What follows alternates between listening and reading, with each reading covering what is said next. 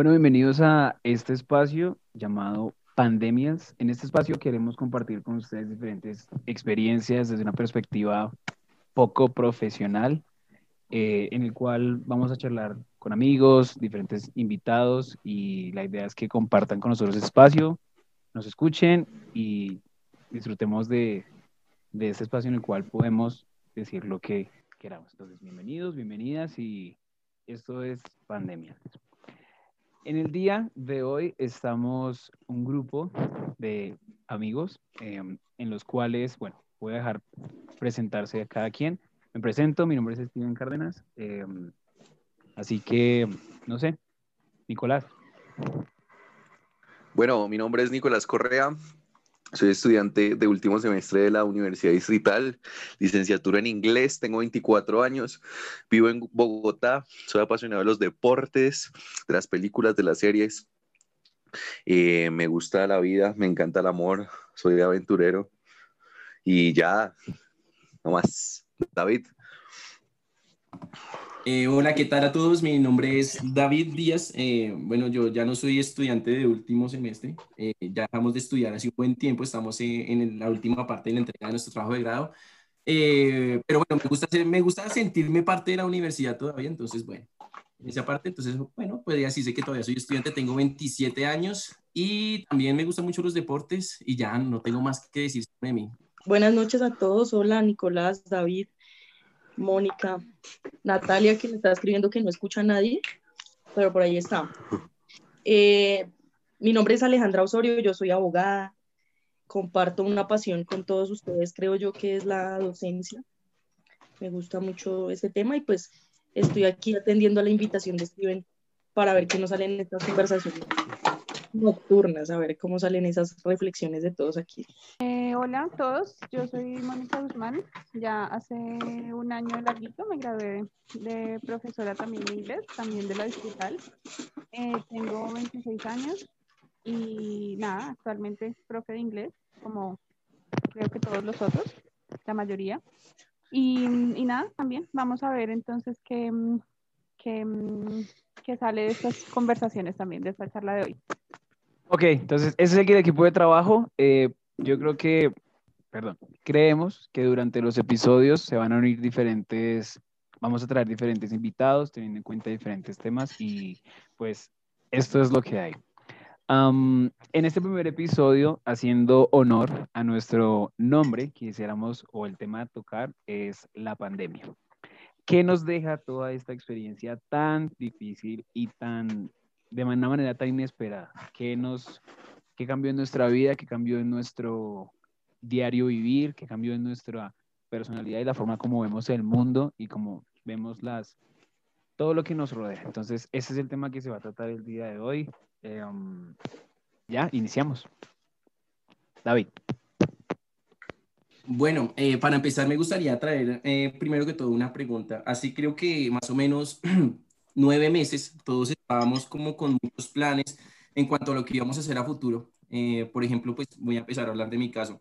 Eh, yo pensaba viajar, yo pensaba hacer un par de cosas, yo pensaba, eh, obviamente, mi meta principal era graduarme para, para, para marzo, que era en esa época, creo que el, momento en el cual se nos decía que, que, íbamos a casarnos a graduar, obviamente no se dio, no se dio y, y creo que me frustró bastante, pero pensaba yo que, que, iba a ser algo bastante corto. Yo decía, bueno, listo, yo creo que esta pandemia llega, dura seis mesecitos y con eso nosotros ya cortamos y, y ya, y sigue la vida normal. Pues me sorprendí pensando que no, no era tanto tiempo. Y aquí como que, como que todo ha cambiado un poco. No sé, no sé si, si sea correcto, por ejemplo, tener un plan o pensar en algo a futuro, porque ni siquiera sé qué vaya a pasar mañana. Entonces creo que sí me cambió bastante, bastante la vida. No sé a ustedes cómo les haya cambiado, no sé si ustedes sientan lo mismo que yo, no sé si eh, tenían los mismos planes o algo, mucho más grande. Me gustaría también escucharlos eh, eh, qué piensan, cómo, estaban ustedes, cómo se sentían a principio de año y qué, qué metas tenían para, para continuar con lo, del, lo que resta del mismo. Por ejemplo, Alejandra, cuéntanos cómo fue tu experiencia. Bueno, yo pensé que iba a hablar Nicolás, ya estaba ahí como, uy. Pero, pero claro, yo creo que, que a todos nos frustró algún plan. Yo creo que uno planea así sea una cosa mínima. y comparto contigo que no sé en este punto de la vida qué tan acertado fue hacer planes, porque definitivamente esta fue una circunstancia que nos atravesó a todos y nos hizo pensar que hacer planes no funciona mucho, ¿cierto? Que como que uno hay veces se pasa la vida planificando y, y nunca cuenta con que pueda pasar una contingencia de estas y le acabe a uno todo lo que, lo que había planeado. Por ejemplo, yo les cuento que en la universidad teníamos planeado un viaje para hacer una ponencia eh, a finales de marzo y ya estaba todo, todo listo, ya teníamos todo aprobado y demás y nos fuimos a ese aislamiento preventivo que fue como, como más o menos el 20 de marzo, recuerdo yo, y todo se fue al carajo. Entonces, de hecho, que en una charla así como esta que estamos teniendo nosotros, recordábamos eh, con Natalia, que un fin de semana tuvimos una disposición increíble, jugamos stop, jugamos charadas, jugamos, bueno, de todo. Y yo le decía a Omar, que le cuento a la gente que nos escucha, que es un amigo de nosotros aquí, un amigo en común, que porque ahora están amargados, ahora yo le digo, juguemos stop, juguemos, no, no juega nada. Y me decía, yo creo que en esa época yo estaba tan animado porque yo decía, bueno, este aislamiento va a ser como un tiempo de descanso, no me va a tocar salir, puedo dormir más, más tiempo. Y por eso estaba como activado y quería jugar y quería, pero ahorita ya el estado anímico de todo el mundo como que se fue hacia un lado y, y, pues tenemos a un panorama que no, no sabemos ni cómo va a funcionar, no sabemos qué va a pasar en los próximos meses y que en un mes que para todo el mundo pues es importante y no sabemos qué vaya a pasar para diciembre y demás. No sé, Nicolás, que también quería intervenir ahí, cómo lo, cómo lo vivió. Sí, yo, yo quería hablar como en, en, en, en la retrospectiva de, de, todo lo que está pasando. Y es que, por ejemplo, si en este punto nos, detenemos, nos, nos, detenemos, perdón, hay muchas familias que ya no cuentan con muchas personas al lado debido a esta, a, a esta enfermedad, digámoslo así, este virus. Y, y más que hablar, bueno, me gustaría hablar obviamente de mí, pero, pero más de las personas y de las cosas en común, como ustedes dijeron.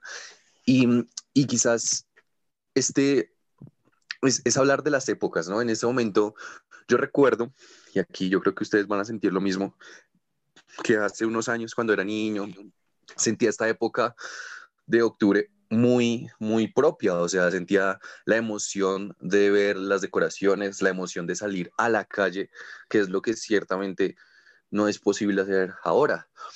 Y esa emoción ya, yo creo que decayó y para mí en ese momento, bueno, lo sentimos, hablamos de esto, pero a unos años esta, esta situación va a ser muy, muy peligrosa, no solo por, por el virus, por las muertes, sino también mentalmente. Quizás la, en qué podría afectar todo esto que nos pasó psicológicamente a todas las personas, porque nosotros a veces hablamos de hechos aislados, de hechos aislados, perdón, que, mm, que le pasan a una persona, que le pasan a un grupo de personas específicamente de una región, de un contexto diferente, pero es que esto es algo que compartimos miles de millones de personas. Entonces, ¿cómo va a impactar esto socialmente y culturalmente? Ahora hablo desde mi perspectiva. Yo, al inicio de la pandemia, yo estaba viviendo solo en otra ciudad y, mm, y sentía la libertad de muchas cosas, la libertad y la independencia. Y yo sé que muchas personas, obviamente estudiantes, personas de, de, en, los, en los 20, 24, 25, 30 años ya viven solos y todo esto, y es un reto. Entonces imagínense cómo sería un reto de esta independencia y, y, afrontar lo que podía ser algo tan grande. Y, y comparto aquí lo que dice David, yo digo, bueno, yo digo en ese momento, está bien, voy a durar unos meses acá, perfecto. Pero eso fue a principios de marzo. Cuando yo me enteré que tú iba a ser así mal, yo regresé aquí a Bogotá, porque, no sé, algo me decía, yo creo que, yo creo que mucho en las sensaciones y es esa misma sensación que tenemos en este momento de que esto va a seguir mucho tiempo, que ya no le vemos una, digamos que una salida tan fácil como se la veíamos al principio. Sí, no sé si ustedes compartan algo de lo que dije que me extendí mucho. Parce, parce, yo quería decir algo antes de continuar en cuanto a lo que había dicho Alejandra, antes de continuar con Steven. Y es que, por ejemplo, algo que dice Alejandra es totalmente cierto. Por ejemplo, cuando empezó la, la cuarentena, eh, yo sentía que, que, todo iba a ser como una... como todos los días iban a ser... Y todo iba a ser una pijamada. Todo iba a ser una pijamada. Yo sentía que todos los días iban a ser lo, lo mejor del mundo. A poder trasnochar y X o Y cosa. Cuando me di cuenta, yo ya estaba durmiendo. Es marica, sí, eran vacaciones. Para mí eran como tener vacaciones. Cuando me di cuenta, eh, yo ya estaba aburrido de que no podía dormirme temprano. Yo ya estaba aburrido de levantarme todos los días a la una de la tarde y sentir que el día era más corto cada día, cada día más. O sea, era, era una cosa horripilante. No sé si a Steven haya pasado lo mismo, pero por ejemplo, en mi caso, después de tres semanas, yo ya quería mandar todo a la mierda. Sí, es cierto, es cierto porque yo creo que eso fue también como por, por épocas, ¿sí? Al comienzo fue como, qué chévere, unos días de descanso, unos días de vacaciones, puedo dormir hasta tarde, bien, nos relajamos un poquito, preocupados, pero nos relajamos. Pero ya después, y mm, ya empezamos, bueno, a buscar actividades en mi casa, por ejemplo, empezamos, no sé, jugábamos dominó, jugábamos cartas, cocinábamos. Yo no sé, yo creo que de pronto ustedes también. Yo me puse de chef en la casa. Hice de todo. eh, pero ya, ya eso fue como el primer mes. Ya después uno empezó como otra vez, alargaron otra vez. Qué pereza, qué pereza. El septiembre de los 15 días fue terrible. Cada 15, 15, 15 días. Sí, y ya, pero pues ya ahorita es como ya la resignación ya después de unos meses, yo creo que de tres, cuatro meses fue como ya resignarnos, ya van a seguir alargando esto y, y nada, ya uno queda como ya no hay vacaciones porque ya uno empieza a ver que la situación, pues sí, para algunas personas fue más difícil que para otras, entonces yo creo que eso sí cambió, cambió como todo ahorita, yo creo que ahorita uno valora mucho más algunas cosas que tiene, el tiempo, que pasa el tiempo en el trabajo, así hay gente que no lo disfruta, pero pues bueno, agradecen que tiene trabajo y todo. Entonces sí creo que ha cambiado mucho y ha sido como por temporaditas, eso, diferentes. Yo quisiera em, analizar esto a nivel, en primer lugar, digamos, sumándome a lo que decía Nicolás a nivel sociocultural y de relaciones eh, interpersonales, siento que esa situación, primero, yo jamás imaginé vivir una pandemia afortunadamente no me dio tan, tan duro a nivel personal y familiar, no me quedé, digamos, como sin trabajo, sin nada que hacer, eso fue bastante bueno. Pero a nivel sociocultural pienso que lo más negativo de esa pandemia es que se pierde mucha humanidad. Digamos que uno empieza a valorar más las cosas y mm, los, los momentos más cortos, las cosas más sencillas, pero a nivel de relaciones con otras personas fuera de mi núcleo, como que hay una un cierto rechazo, incluso una barrera terrible por el tema de que, bueno, yo conozco a los míos, los míos yo los tengo como listos, cercanos, pero los demás no. Entonces, digamos, yo salgo a la calle últimamente que, pues bueno, estoy saliendo mucho a la calle y uno ve como ese cierto recelo, rechazo y como esa barrera de no, no, digamos, ya no es igual como disculpe, no sé, el hecho de que me regala la hora, algo así. Esas son cosas que a nivel personal, obviamente, pues yo pienso que desde la perspectiva de que todos como que influye muchísimo. Yo creo que, yo creo que a ese, a ese me regala la hora siempre le hemos tenido miedo todos. No, pero obviamente es diferente en este, en este contexto porque es como, no, no se me acerque porque yo no sé usted, y es como ese rechazo, como, no sé, para mí ha sido como un poquito complejo luchar con eso. Incluso yo me considero una de las personas que doy ese rechazo, es decir, como que no, venga, no se me acerque, no se me siente al lado en el bus. Eh, no sé, pienso que esa pérdida de humanidad es como lo de las cosas más negativas que ha tenido esta pandemia, claramente a nivel socioeconómico, la crisis y demás, la gente que ya no está, la gente que perdió todo, digámoslo así, pero, pero esa pérdida de humanidad de relaciones es como lo más negativo. Bueno, yo quería como retomar algo que dijo Mónica ahorita, que me parece muy valioso porque yo, yo también aprendí a cocinar en esta cuarentena. Yo odiaba la cocina totalmente, odiaba cocinar, no, no, sabía cocinar absolutamente nada. A duras penas hacer un tinto, yo creo. Y creo que pues este año fue, fue bien complejo, o sea, digamos que la pandemia me pegó bastante duro. Pues más allá del hecho de estar encerrada, pues fue el hecho de que empecé a vivir sola entonces, que llegue una pandemia y que te haga verle la cara todos los días a las personas con las que vives y conocerlas realmente tan, tan de frente, tan cercano, es como bien, bien complejo. Entonces, creo que es como un reto, fue como un reto personal también. Y bueno, creo que más allá de lo que dice Steven de, bueno, los, como la afectación o bueno, el, la consecuencia que tuvo de, de digamos, con la gente, de cómo la gente ahora como que pues se aleja o está muy prevenida y demás, pues creo que también fue un tiempo en el que se pudo, pues, la, la gente replantearse, ¿no? Como aprender a valorar otras cosas, repensarse también, ¿no? De las cosas que uno hace todo el tiempo, de la rutina que lleva. No sé, creo que también es como romper con todo. Fue algo que chocó como muy, muy fuerte. Y, y, esa parte... otra, cosa, que me parece a mí, ah bueno, alguien más iba a hablar, pero otra cosa que me parece a mí que fue, que fue tenaz fue el sedentarismo que yo creo que, que tuvimos todos, que tenemos todos actualmente por culpa de esta situación. Yo no sé si a ustedes les pasó lo mismo, pero yo subí de peso. No sé si es de comer tanto, de estar tanto sentado, de que el metabolismo se vuelve lento, no tengo ni idea qué será lo que ocurre, pero, pero en la, no solamente me pasó a mí, he dado cuenta que la gente que está a mi alrededor está como en la misma situación. La comida chatarra, no la comida chatarra, no les estoy diciendo gordos a ustedes, ¿no? Sino otra gente que está eh, cerca a mí la comida chatarra fue... ¿Que vive conmigo? Cena. no sé si les pasó igual y también abusaron de la comida chatarra y se sienten gordos ahora. Sí, por ejemplo, en, en, mi caso, en mi caso tuve lo mismo que dijo eh, Alejandro. Lo que pasa es que yo ya venía, yo ya venía de un tiempo atrás, llamémoslo así, eh, sintiéndome que me estaba engordando, la verdad, como, en, como buen universitario, en la parte, en el momento en el cual estuvimos en la universidad, empecé a beber bastante, cada que cada 3, 4 días y de un momento a otro pesaba 69 kilos y cuando menos me di cuenta estaba en 74.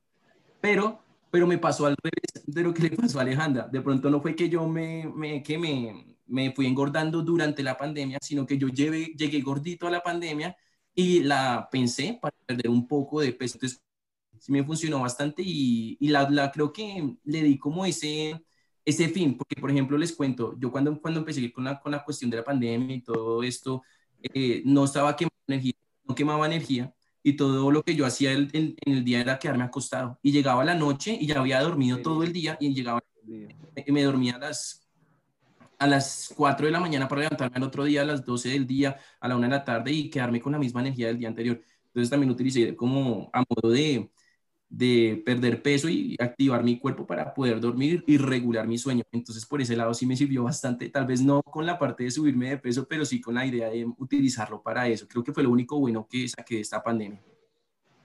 Mira que a mí me pasó, por ejemplo, eh, cuando empezamos la pandemia, que yo empecé de chef a experimentar, yo empecé a cocinar muchas cosas y como mi mamá estaba en la casa también, a mi mamá le gusta cocinar mucho y darnos mucha comida. Y sí, empezamos a subir de peso. Yo creo que todos en la casa empezamos a subir de peso. Entonces, un día, bueno, ya después como, yo creo que como en mayo, yo empecé a hacer ejercicio. Primero porque sí, definitivamente ya me veía más, más gordita, más rellenita. No, no, no, eso no es cierto. y segundo, porque yo llevo una vida muy sedentaria, o sea, siempre.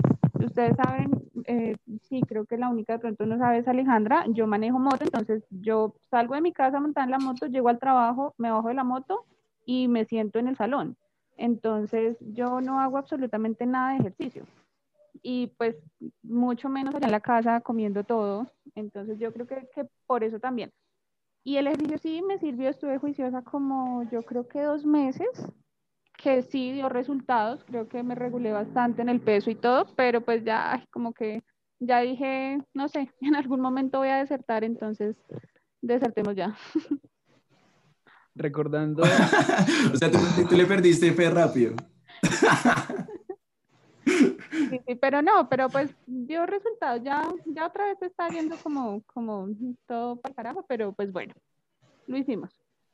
Venga, Steven. Steven, ¿usted estaba haciendo esos, esas rutinas de ejercicio, usted las estaba haciendo con, con Mónica? Sí, ella me, me, me, compartió sus rutinas de ejercicio. Animó. Yo recuerdo, recuerdo cuando, bueno, retomando cuando inició toda esa situación, me imagino, me recuerdo a mí mismo diciéndome, no, hay que hacer algo porque, parce, no vas a estar en la calle. Y yo tenía una vida que yo iba a mil por hora, hacía un montón de cosas y el día no me alcanzaba.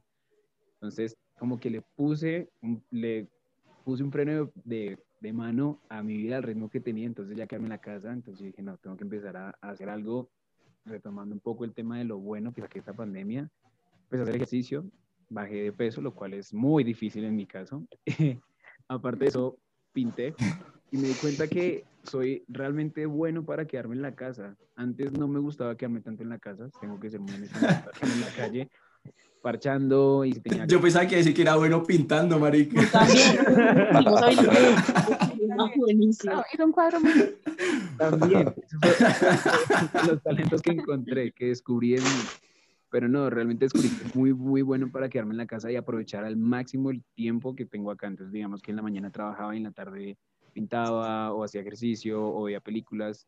Eh, una anécdota así chiquitica, mi mamá y yo estuvimos eh, confinados full, full, un mes y una semana más o menos, y durante eso vimos películas que teníamos atrasadas un montón, vimos una serie completa en dos semanas. Entonces creo que el tiempo con mi mamá también fue muy bueno porque fue como el tiempo de calidad con ella y sí, darle, o sea, la relación que yo tengo con ella ahora es mejor, creo que debido a ese tiempo que tuvimos. Entonces digamos que lo bueno fue, obviamente muchas otras cosas replantearon, pero lo principal es darme cuenta que puedo aprovechar mucho el tiempo aquí en casa.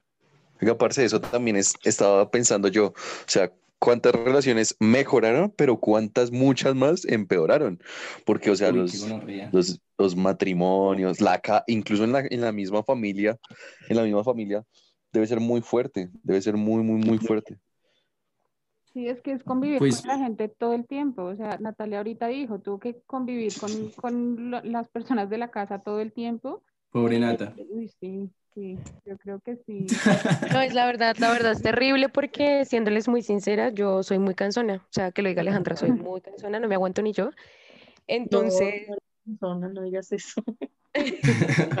Entonces es muy difícil y al contrario pues de lo que dice Steven, yo creo que las mejores cosas que me pasó fue que, bueno, no, trabajar en un call center no es de lo mejor que me ha pasado, realmente no, pero digamos que la parte positiva de, de ese trabajo fue que me dijeron... El sueldo tienes que ir a trabajar, o sea, tienes que ir hasta la sede, tienes que salir.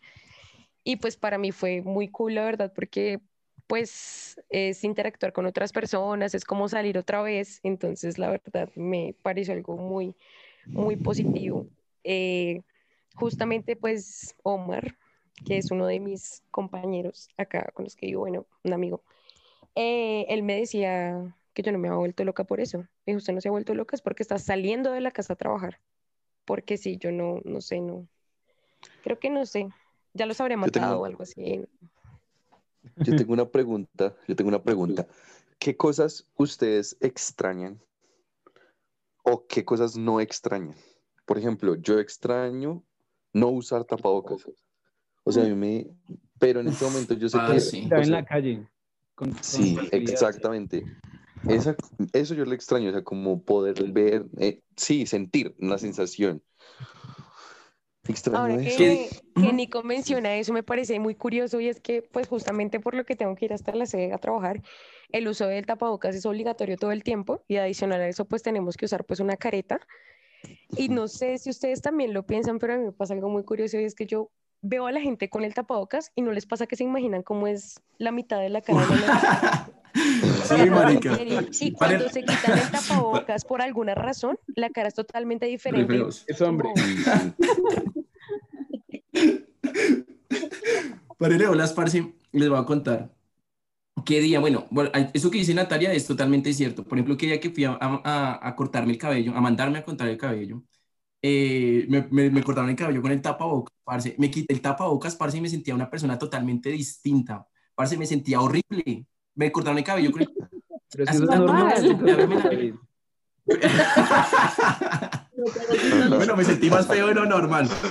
Pero, pero, por ejemplo, algo que también me pasó fue que, algo que también me pasó fue que ayer precisamente, ayer precisamente salí a la calle sin el tapabocas. Ayer salí a la calle sin el tapabocas, parce, me olvidó, saqué, saqué a pasear mi, mi, perrito y salí sin el tapabocas, se me olvidó, parce, pero sentir el aire, sentir el aire en el rostro, parce, fue algo que agradecí tanto. O sea, caminar y sentir era algo que yo extrañaba hace tanto tiempo que para mí fue, fue hermoso, hermoso. Si les haya pasado, se les ha olvidado alguna vez Es bien curioso también porque el, el tapabocas se vuelve como no sé, o sea, ya se volvió como tan, ya nos acostumbramos tanto que se volvió como una, una de esas cosas que usted también como que se piensa, o sea, al momento de comprar, ¿no?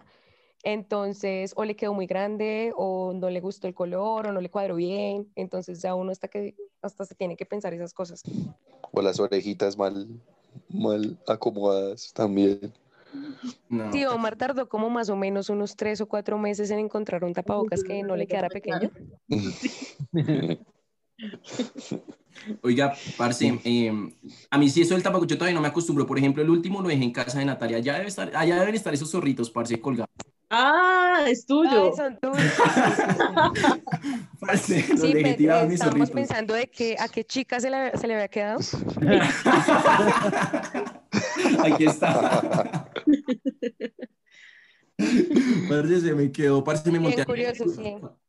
Pensamos que de hecho era de la, de la sobrinita de Camilo. Maite tiene como que unos cinco años. Dijimos, no, eso es de, de Maite, seguramente. Parce, el, el tapabocas es súper bonito, hay que aceptarlo. Y a mí, a mí me pareció cool, no sé quién más piense que es así reggae, no sé, a mí me pareció bonito. Taciturno, Pues- bien. Alternativo. Creo que Oigan, ¿qué, Eh, qué es lo más, ¿qué es lo más extraño que han visto ahorita en la pandemia? O sea, con las nuevas costumbres. Porque, pues, bueno, yo quiero mencionar algo que, está, que sale de mi mente y es que, por ejemplo, las personas que carecen un poquito de conciencia, no, o sea, no siguen las normas, así, así los favorezcan. Por ejemplo, antes de ¿Estás la de pandemia, ah, no, no, no, antes de la pandemia, antes de la pandemia, por ejemplo, uno le decía a las personas, no haga tal cosa, X. Sí, ahorita ustedes le dicen, póngase el tapabocas porque es por su bien. Y la gente quiere, o sea, tiene como esa, ¿cómo lo llamamos? Como esa anarquía inconsciente de, de hacerlo. O sea, le dicen, cúbrase con el tapabocas y no lo hacen. Pero, por ejemplo, si lo prohibieran totalmente, ahí sí se lo pondrían. No sé si ustedes recuerdan los ñeros que antes se ponían solo el tapabocas, no sé por qué razón. Sí, Sí, y ahorita que lo tienen que usar, ya no lo usan. Yo realmente no sé si llamarlo anarquía. Ocho meses después me cuesta un montón usar el tapabocas, pero es que si lo uso se me empañan las gafas. No lo logro todavía. uf, horrible, sí, Bien por dos. Es como una anarquía, pero ya como tal de las gafas. No, es, sí. la, la- la conciencia de la gente y es que después del confinamiento en, a nivel mental, la gente ya se relajó demasiado. O sea, yo me acuerdo cuando recién inició la pandemia de verdad, era como un primero de enero todos los días, todo cerrado y nadie estaba en la calle, pero sin la parte chévere el primero de enero, todos estaban en sano juicio. Entonces era como ver eso y darse cuenta que la gente sí estaba cuidando. Ahora, por ejemplo, a nivel, nosotros dos estuvimos viajando en Cartagena, ¿sí?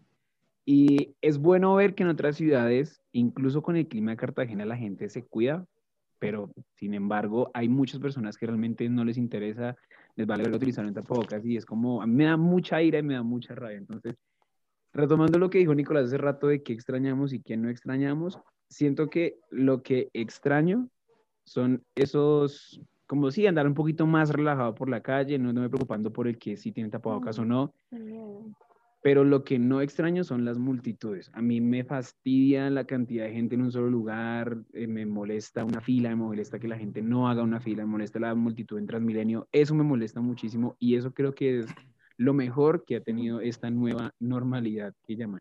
Otra cosa que extraño mucho, el ir, al, ir, al, ir a fútbol ir a conciertos. Lo siento, perdón, metí el tema, pero, pero sí. Sí, yo, uy, yo creo Sí, que pero es que tú eso- estás eso hablando de- Espera, espera, eso de las multitudes es cierto. Uy, yo también odio las multitudes y, y, por ejemplo, nosotros de profes cuando habían muchísimos estudiantes en el salón, también que no había ni dónde sentarlos, eh, a veces, no sé, pasaba. Pero ahorita no, digamos que todo es un poquito más controlado, entonces pues tranquilamente uno en Transmilenio, bueno, yo, yo no uso mucho Transmilenio, pero creo que ahorita hay mucha más oportunidad de que uno se vaya sentadito y hay gente que sigue respetando que la silla al lado vaya vacía. Hay ya unos que no les importa, entonces se sientan, pero, pero pues hay muchos que siguen respetando. Yo creo que eso es bueno. Y si el- la, la distancia en, en todo, en la fila, en el banco, para entrar al Transmilenio, para todo, absolutamente El orden, todo. el orden. Sí, sí, que tengan todo así controladito. Yo creo que sí, también apoyo a Steven, es algo muy bueno, precisamente por eso, porque uno no es muy de estar como en, en, en tanto Yo- con tanta gente. señor. Yo por el contrario, por ejemplo, he sentido que las filas son menos aguantables. Si, no sé, tú vas a un centro comercial y te toca hacer una fila que llega al otro lado. ¿Sí me hago entender? Y si vas a un banco, estoy que ya está pagando algunos documentos de la universidad para hablar de la cuestión de grado, y esa fila en el Banco de Occidente daba casi la vuelta a la cuadra, era horrible. O sea, se sentía muy, muy feo y, por ejemplo, algo que yo sí odié fue hacer, hacer fila. Uy, no, horrible. Las filas hoy en día son peores que antes. Yo prefiero hacer la fila y sentir que todos estamos pegados y sentir que esa colita puede ser corta o esa fila puede ser corta a cruzar una cuadra y sentir que nunca voy a llegar. Eso fue muy, muy feo. en, mi, caso lo, lo odié mucho. No recuerdo cuál fue la pregunta de Nicolás. ¿Qué, qué extrañamos y qué no extrañamos? y las cosas raras que hemos visto durante la pandemia. Lo más raro son los trajes de bioseguridad. Todos parecen extraterrestres. y cómo eso. Lo más random que he visto es la gente intercambiando tapabocas. La verdad, eso me parece. Uy, ¿en serio? ¿En dónde? Pues en el trabajo he visto que lo hacen y... Ay, no. Sí lo más raro, lo más raro que he visto yo es la gente besándose con tapabocas puesto. ¿Qué? ¿Dónde? Hay un video, hay un video de Transmilenio. Transmilenio. No, y, se, uno cree que es mentira, pero no, en serio. O sea, con tapabocas y ya. O sea, como la sensación de protección. También he visto el de, em, de mujeres que pues son adictas al, al, al maquillaje y maquillan el tapabocas, ¿no? Entonces le aplican. No manches. Uy, eso no lo he visto. Y pues sí, mm. se maquilla normal. Parce, algo horrible, algo horrible que yo he sentido, parce, en esta pandemia es la inseguridad, parce. Yo siento que la inseguridad en la ciudad ha incrementado en niveles que jamás había visto yo en el pasado. A tal punto, parce, que yo creo que la, la, misma, los mismos ladrones están aprovechando del contexto, de la poca eh, cantidad de gente que se puede permitir en, en X o Y lugar, por ejemplo en Transmilenio, y se suben y, roban. Parce. Yo siento que estamos cada día peor. No sé si es mi sensación, no sé si es que yo siento eh, que todo me abruma de alguna manera, pero de verdad, de verdad, la, la, parte de la seguridad me parece que se ha vuelto un, un asco. O sea, yo salgo en la calle, me siento bastante miedoso, me gusta montarme en Transmilenio. Hoy, justamente, hoy 29 mataron a un, a un señor por robarle un, ¿qué? un, un celular. Entonces, eso, por ejemplo, no sé si ustedes lo sientan, pero en cuanto a seguridad me siento muy asustado. Bueno, hasta mañana. ¿Qué pasó? ¿Qué pasó? ¿Qué pasó? No, no, no, no, que me quedé pensando, me quedé pensando que hoy pasé por esa estación, se los juro, hoy pasé, hoy tenía que ir a, hasta la, bueno, casi hasta el Portal Norte y pasé dos veces por la estación. Y fíjense que me fijé que hay mucha desorganización en cuanto a, la, en cuanto a las labores de la, de, de la, en la ciudad. Por ejemplo, hasta que no pasa algo, no se toman medidas. Y yo quiero hablar algo de, de lo que estaban hablando antes, y es de las filas y todo esto, pero yo, cre, yo creo que era necesario para, para nuestra cultura quizás que pasara esto, por las aglomeraciones, porque, por ejemplo, antes, antes usted salía a la calle y, por ejemplo, iba a comer y nunca se lavaba las manos, ¿sí? O sea, nunca se lavaba y, e incluso había, pues obviamente no era el virus, pero pues había muchas cosas que, que, usted no sabía de dónde venían o que, quién las había tocado y todo esto. Referente a lo del robo, solamente era una boda, pero tenía que sacarlo. Y referente al robo, parece muy fuerte ver cómo, ver la sensación o sentir las, la, la, ¿cómo decir? la inseguridad. De las, sí, el ambiente estaba muy pesado. Por ejemplo, venían, bueno, iba para, cuando iba para allá, la gente, cuando, se, cuando el Transmilenio se detuvo en la estación, todo el mundo estaba mirando, había como cinco policías, pero había más policías que personas esperando transporte, ¿sí? Entonces e, era como esa zozobra y, mm, e incluso para las, personas para las personas que iban en el Transmilenio que solamente pasaban, pues miraban la estación y yo digo que es algo que hoy marcó mucho, o sea, mucho, marcó dos cosas. Primero, la, lo que dice David, la, la, la mala sensación de, de, inseguridad. Y dos, quizás un poquito que puede ser, puede ser algo malo, y es como la generalización en, en la migración venezolana. Entonces, por ejemplo, si, si ahora usted va a mirar a una persona que venga de allá y va a decir, ah, este me puede matar, esta persona puede, me va a hacer cosas malas, y usted solamente porque está generalizando sabiendo que, que en serio, es en serio, es en serio. Y, y por ejemplo, usted ve un, un, no sé, un vendedor ambulante que, es venezolano y siente esa inseguridad, así no sea un, un, asesino. ¿Entiendes? O sea, yo creo que hoy lo sentí más que nunca hoy. Hoy sentí como esa diferencia y esa, sí, ese, y esa, esa, esa construcción de un día, pero, o sea, de un día como hoy, pero que mañana ya puede olvidarse. ¿Sí? No sé, Igual aquí en este país todo pasa. Es una lástima, pero todo, todo pasa. Todo queda como en noticia de, No, parce. Se acabó. Obviamente hay temas que no, hay temas que no, no pasan, no, no del todo, pero sí, sí estoy de acuerdo con lo que dice Nicolás. Digamos que la segregación que puede. Yo creo, yo creo que sí pasa todo. Yo creo que sí pasa todo. Y qué pena que te interrumpí un poquito, pero, pero viendo lo que decía Nicolás, y no, y recogiendo un poquito lo que decían todos frente a la inseguridad, más allá de la inseguridad, la percepción que tiene una inseguridad.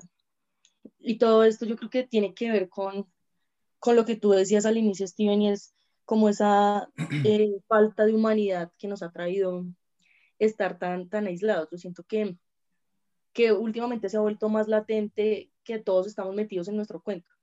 Entonces uno se ha, se ha aislado, o sea, se ha tomado, ¿verdad?, el aislamiento tan en serio que ni siquiera tiene oportunidad para ver cómo está el resto de la gente con el resto de problemáticas que existen. En algún momento de, este año me parece que todas las problemáticas fueron COVID-19. Nosotros no teníamos, o sea, como que el resto de problemas que tenía el país y el mundo se silenciaron por un momento y, y todo se volvió COVID-19 y todo giró en torno a eso. Entonces, me parece que también nos ha dejado eso muy negativo y es que hemos invisibilizado un montón de problemas eh, muy graves que seguimos teniendo que no están opacados por, o que no se han apagado por causa de que exista el COVID. Y nos hemos alejado un poco de, de la conciencia que pudimos adquirir algún día.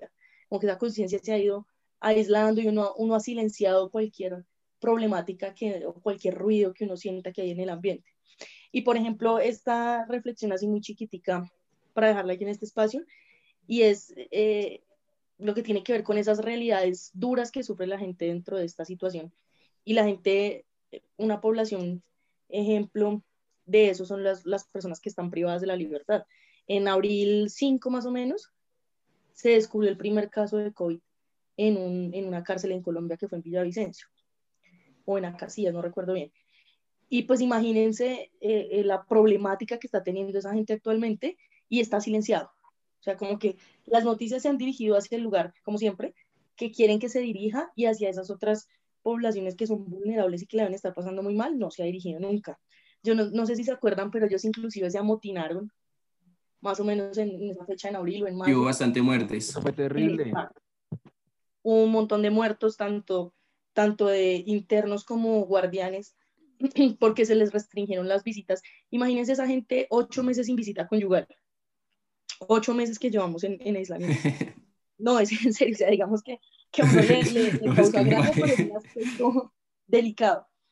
Y, y sí, digamos, esa era como la reflexión, como que uno ha silenciado los otros problemas y parecen hoy inexistentes. Hoy todo se volvió COVID, hoy todo se volvió pandemia y el resto de las cosas mm. están ahí como, como quietas por esa misma prevención que tenemos nosotros. Yo me imagino hoy ese, ese señor que murió lamentablemente allá dentro de ese transmilenio, yo creo que la gente tenía prevención hasta de acercarse por esa misma mm, psicosis que tenemos todos de, tener cercanía con las otras personas. Entonces, pienso que eso nos, aísla, nos ha aislado no solo físicamente, sino psicológicamente a todos. Mm, esto... Yo quiero seguir con el tema de Alejandra. Bueno. ¿Qué tiene que ver? Eh, ya que tocaste el tema de la cárcel, imagínate que bueno, como lo dijiste, el problema no solamente es para los, las personas privadas de la libertad, sino también para, para los, demás, los demás funcionarios de, de esas instituciones. Y, mm, y, pues tengo que contar algo que es muy, digamos que es algo que, que, ya para, como para cerrar mi intervención, y es que mi, el hermano de mi padrastro, yo vivo con mi padrastro desde hace mucho tiempo, desde casi los ocho años, entonces, pues lo considero como mi, mi, papá. Y mm, el 7 de agosto exactamente falleció el hermano de mi padrastro, es decir, mi tío. Y él era el, el jefe de, de, armamento de, del IMPEC en la cárcel distrital aquí en Bogotá.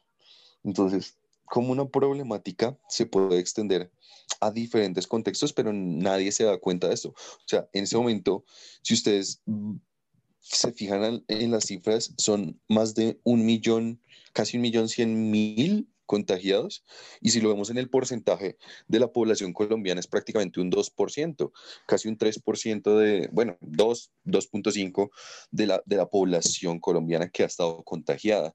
Entonces, digamos, es importante que, bueno, el coronavirus es importante, pero hay otras problemáticas que fue lo que mencioné antes y que también lo dijo Alejandra, que no se evidencian. Por ejemplo, ustedes se pueden imaginar todas las personas o, o, los afectados económicamente, pero no solo económicamente, sino quizás socialmente.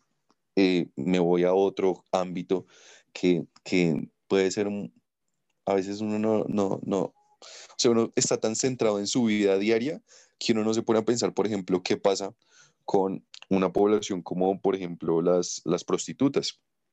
¿sí? Entonces, ellas, obviamente, no sé si ustedes sabían que hay, muchas prostitutas que tienen sus hijos y, y los hijos van a un jardín normal, o sea, a un colegio, todo esto, pero ellos no tienen los recursos necesarios para la educación mm, que, que, deberían estar teniendo.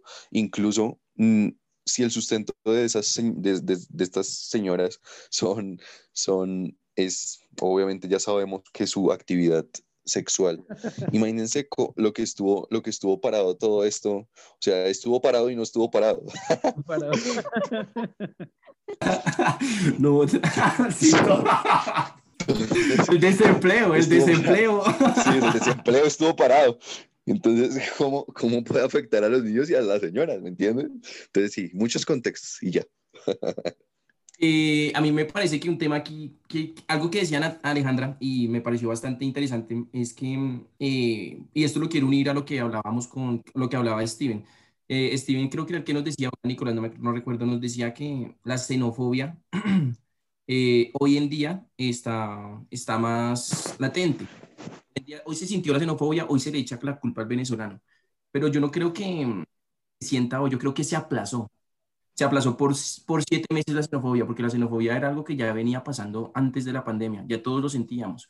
Eh, ya todos nos sentíamos inseguros cuando teníamos a un venezolano al lado o cuando escuchábamos el acentico por ahí, uno decía, uy, este man, pero yo creo que lo aplazó. Lo que está pasando ahorita, que la gente ya está logrando salir, es que simplemente la xenofobia ya, ya se siente más, ya se, ya se está notando más en el aire. Además que no es, yo pues lo digo desde mi punto de vista, no es un invento como tal de la, de, de la, de la creación, digamos, llamémoslo así, del, de la cultura en general de la calle, sino que simplemente ya se nota, ya se palpa y, y es notorio cuando lo vemos en las noticias y cada vez que sucede este, este tipo de cosas eh, nos trae como tal a un, a un, venezolano. Entonces yo creo que la pandemia no, no quitó o no dañó el, el que el, la idea de, la, de, los problemas aparte de ese, sino que los aplazó por un tiempo. Ahorita que tenemos la posibilidad de salir, es que los estamos pudiendo, los, estamos logrando eh, volver a, a, adquirir o como notarlos de nuevo de una u otra manera. ¿sí? Pues, eh, yo creo que eso sí es bastante, bastante cierto y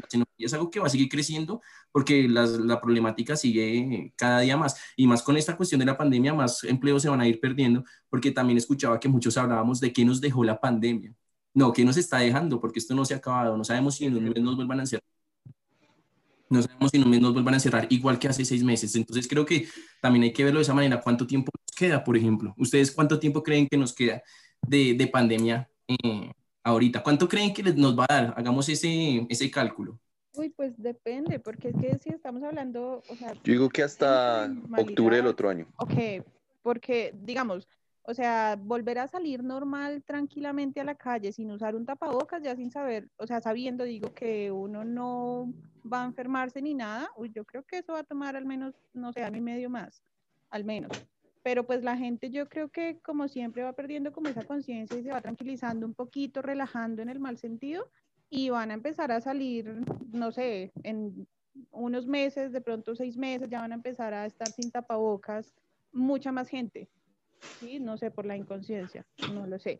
Pero yo creo que esto va a seguir, va a seguir em, creciendo con eso. Yo, yo sí creo, yo creo que, que, esto no va a parar. Al comienzo la gente creía como, no, eso es un mes, eso son dos mesecitos.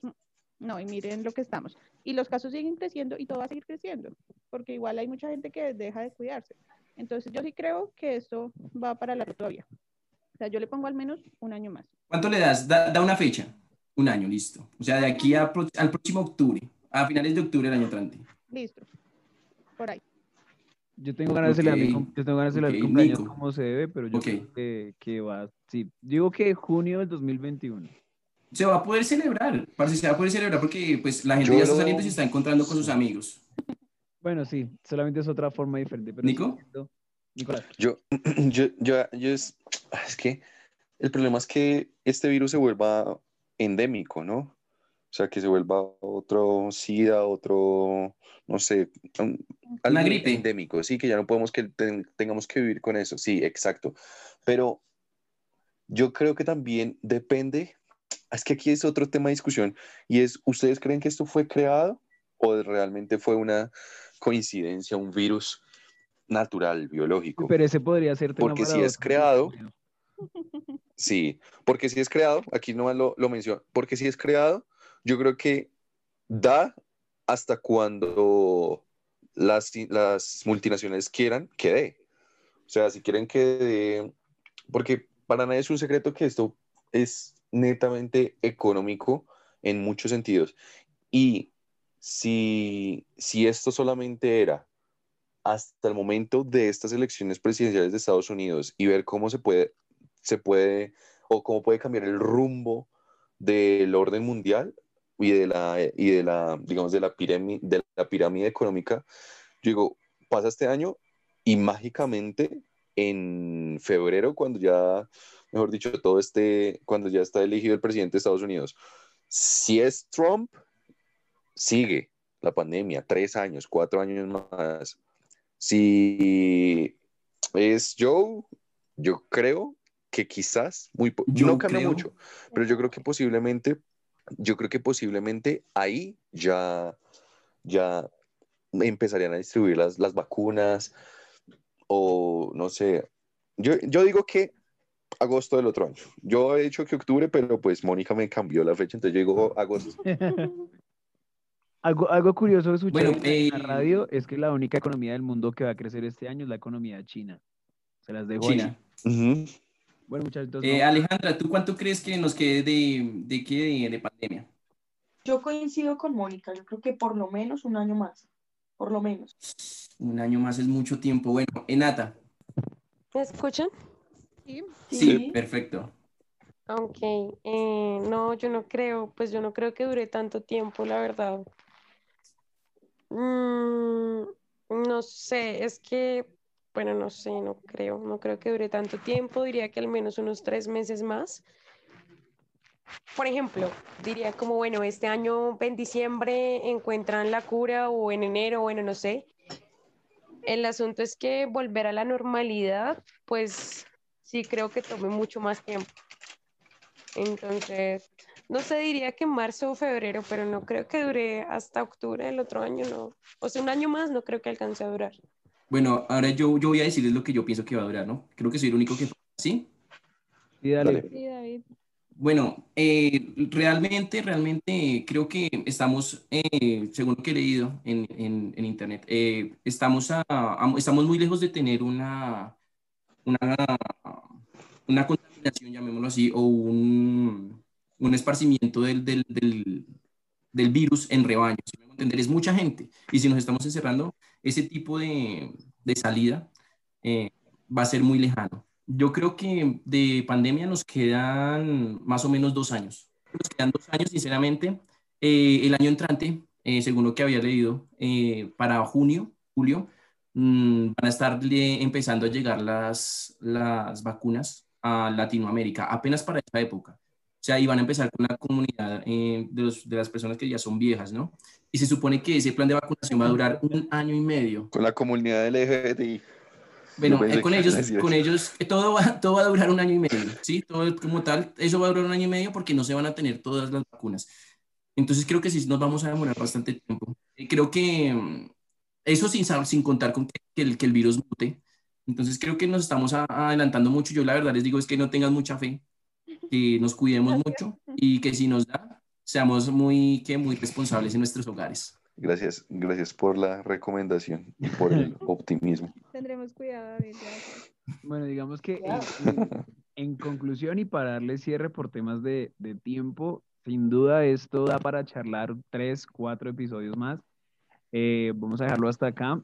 Em, sin duda esto fue algo que cambió totalmente el mundo, la forma en la que nos relacionamos y cosas muy buenas van a quedar, cosas negativas van a quedar y siempre los cambios, por alguna otra razón, ojalá traigan cosas muy buenas. Entonces, eh, agradecerles, chicos, por su tiempo. Gracias por escucharnos. Recuerden eh, seguirnos en nuestras redes sociales. Nos encuentran como Pandemias DC. Cualquier comentario que quieran hacer vía Instagram, Twitter, Facebook, en los comentarios de YouTube, pueden hacerlo. Así que muchas, muchas gracias. Esperamos que nos sigan escuchando, nos sigan apoyando y disfruten de este espacio medianamente improvisado, pero con, con mucho cariño para ustedes. Así que gracias a ustedes, chicos. Y no sé si alguien quiera decir un comentario corto. Tenemos dos minutos más. No, pues gracias a todos. gracias a todos por venir. Sí, exactamente. Muchísimas espacio. Van a seguir llegando nuevos temas. Obviamente vamos a seguir teniendo nuevas cosas. Me parece que... olvidé decir eso, un episodio, un episodio semanal. Continuado. Un episodio semanal, exactamente. y esperamos que nos sigan eh, la idea es generar un tema em, X, ya le iba a decir, sí, un tema X en el cual todos podamos opinar, en el cual todos podamos dar nuestra perspectiva desde nuestro sentir, más que desde nuestro conocimiento específico sobre un área, más sobre lo que sentimos y lo que percibimos en nuestro ambiente. Y eso fue Pandemias. Muchísimas gracias y nos vemos la próxima semana. Les agradecemos mucho por su atención y nos veremos en un próximo capítulo.